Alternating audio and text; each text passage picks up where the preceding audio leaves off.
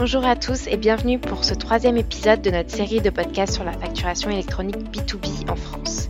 Si vous ne nous connaissez pas encore, Escar est une plateforme cloud mondiale qui valorise les métiers de la finance et du service client et qui renforce la coopération interentreprise en automatisant les cycles de gestion. Aujourd'hui, c'est avec grand plaisir que j'accueille Virginie, Sales Manager chez Escar. Nous allons discuter autour des différentes échéances relatives à cette réglementation, mais également des pièges à éviter et des conseils pour gérer au mieux vos projets de digitalisation. Bonjour Virginie. Bonjour Marion. Après l'obligation de facturation électronique B2G de 2017, l'État a décidé d'étendre le projet de facturation électronique en France aux échanges B2B et ce dès 2024. Virginie, quand et comment anticiper cette échéance au mieux? Alors oui, en effet, Marion, l'obligation pour les sociétés d'envoyer leurs factures au format électronique euh, est déjà obligatoire pour les fournisseurs de la sphère publique et cette obligation va s'étendre pour les échanges B2B dès 2024 puisque le calendrier a subi quelques modifications depuis le 15 septembre dernier. Nous allons faire donc un focus sur ce nouveau calendrier pour que tout le monde ait ces nouvelles échéances. Donc 1er juillet 2024, attention, précision importante, juillet non pas janvier, donc juillet 2024 toutes les grandes entreprises. Ensuite, 1er janvier 2025 pour les ETI. Et enfin, 1er janvier 2026 pour les PME et TPE. Donc il faut savoir que dès lors que l'obligation sera en vigueur pour euh, votre société, les factures par email ne seront plus du tout recevables en cas d'audit fiscal et vous exposerez donc potentiellement à des sanctions. Du coup, il est important que vos factures répondent au format requis et soient soumises via la plateforme nationale ou les plateformes certifiées qui seront en vigueur sur le marché. Concernant les formats et les spécificités de la plateforme, vous allez me poser des questions. Qu'en est-il? Où en sommes-nous? Donc il reste à définir. Il y a des pistes qui sont évidemment évoquées. Il s'agira certainement d'un format structuré ou d'un format mixte. À l'heure actuelle, je préfère être prudente puisqu'il y a encore des discussions euh, sur ce sujet. Et étant donné que les échéances de calendrier ont été euh, repoussées, je ne voudrais pas m'avancer sur des choses qui vont s'avérer euh, différentes d'ici quelques semaines ou d'ici la fin du mois. Dans votre question, Marion, il y avait effectivement le pourquoi anticiper. Il est toujours préférable d'être dans l'anticipation que dans la précipitation. De ce fait, il me semble opportun de vous rappeler finalement les bénéfices immédiats d'un projet de dématérialisation, puisque certes, cette obligation va être présente dès 2024, mais un projet de digitalisation, que ce soit sur la facture fournisseur ou la facture client, vous apportera des gains et des bénéfices au quotidien. Donc en termes de bénéfices et de gains au quotidien, bah, ça va tout d'abord vous apporter de la traçabilité et de la visibilité sur euh, vos flux, puisque bah, ce sont des projets structurants qui permettent euh, notamment d'harmoniser vos processus, que ce soit côté euh, client ou facturation fournisseur.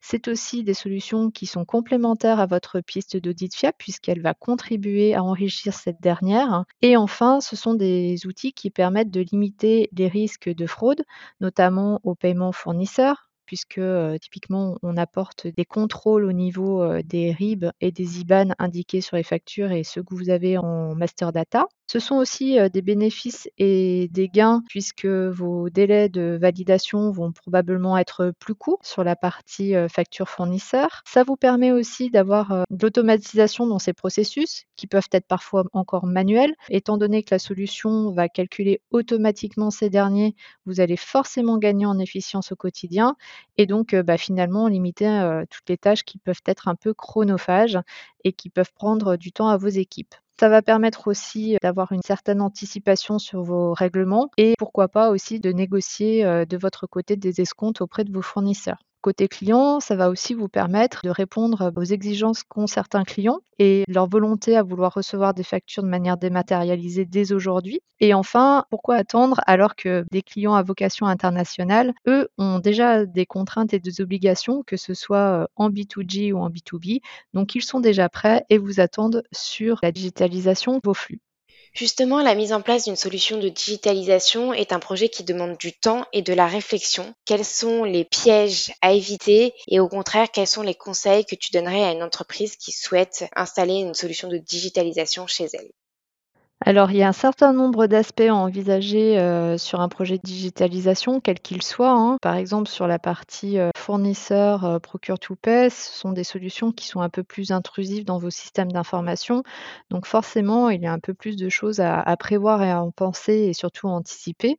Donc le premier conseil que je donnerais euh, pour ce type de projet, c'est tout d'abord de constituer une équipe de pilotage de ce dernier qui regroupe toutes les fonctions parties prenantes à votre projet. Donc pas seulement des fonctions IT, mais aussi bah, les responsables comptables, les directeurs financiers. Par exemple, sur un projet Procure to Pay, sur la gestion des engagés, il est nécessaire d'impliquer bah, vos services achats, un représentant, si je puis dire, des processus achats de votre groupe pour que l'on puisse envisager, cadrer tous les cas possibles et imaginables que vous puissiez avoir et avoir finalement un retour métier sur ce genre de projet au plus fidèle de votre quotidien pour effectivement ensuite reproduire ce que vous souhaitez dans les solutions de digitalisation et que toutes les décisions finalement autour de ces processus soient prises de manière anticipée et collégiale de votre côté pour éviter effectivement de froisser ou frustrer certaines fonctions qui auraient pu être oubliées dans le processus de réflexion autour de ces solutions.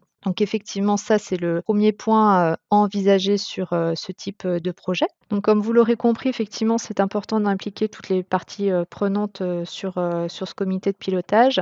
Et c'est d'ailleurs une demande que nous vous adressons sur les phases d'avant-vente, c'est-à-dire qu'on aime bien impliquer tous les représentants et toutes les fonctions qui seront impliquées dans votre solution pour qu'on puisse capitaliser sur les échanges et interactions qui a lieu notamment durant les démonstrations pour qu'on puisse aussi nous, nous nourrir de votre réalité métier et aussi prendre en considération les besoins de chacun, puisque l'outil de digitalisation de demain sera l'outil que vos équipes vont utiliser au quotidien.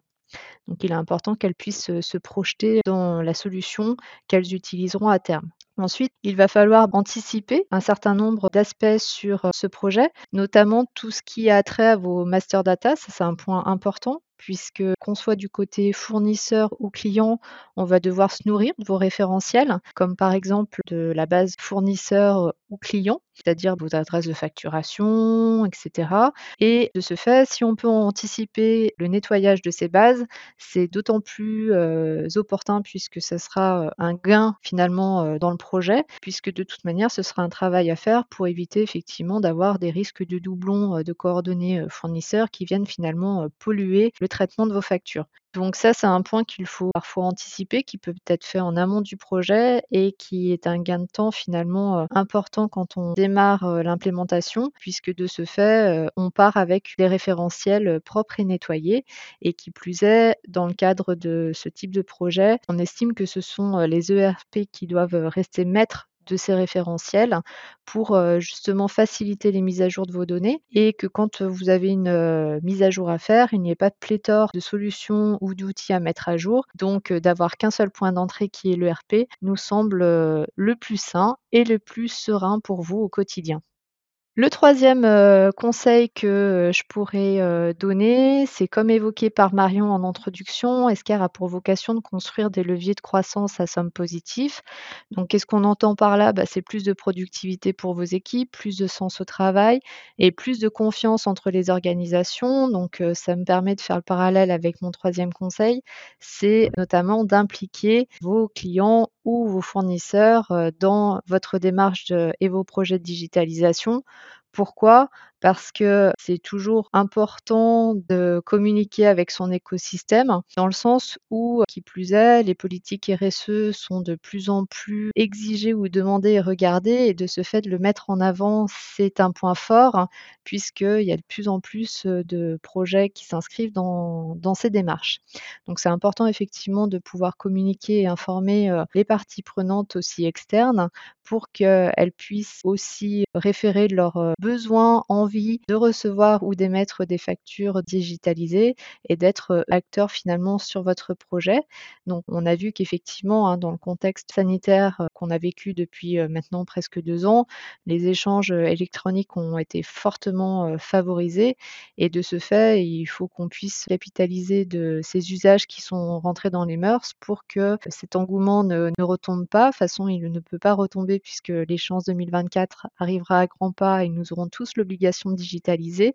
Mais néanmoins, c'est toujours intéressant de pouvoir impliquer vos partenaires du quotidien sur ces réflexions et de renforcer la coopération donc avec vos clients et vos fournisseurs.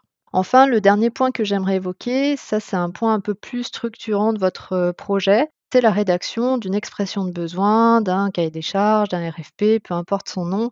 Mais l'intérêt pour nous, c'est qu'effectivement, vous puissiez faire finalement un bilan de votre processus actuel et puis le processus souhaité de demain ainsi que toute votre architecture métier, que ce soit IT aussi, pour qu'on puisse effectivement avoir une expression de besoin la plus explicite possible et qu'on puisse l'analyser et vous proposer une solution adéquate.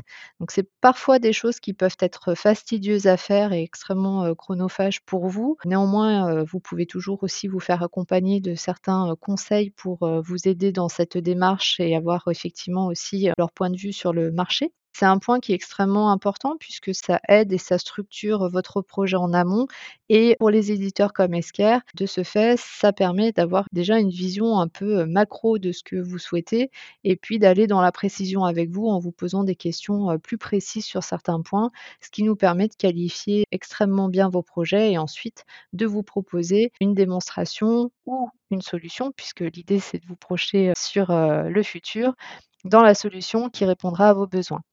Donc, bah, vous l'aurez compris, Esker peut vous accompagner sur vos projets de digitalisation, que ce soit sur le cycle Procure to Pay ou Order to Cash.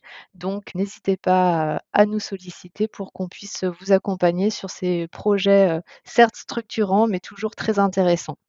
Merci Virginie pour tous ces éclaircissements autour de la facturation électronique B2B en France et la gestion d'un projet de digitalisation. Je vous donne rendez-vous au prochain épisode pour en savoir plus sur cette réglementation.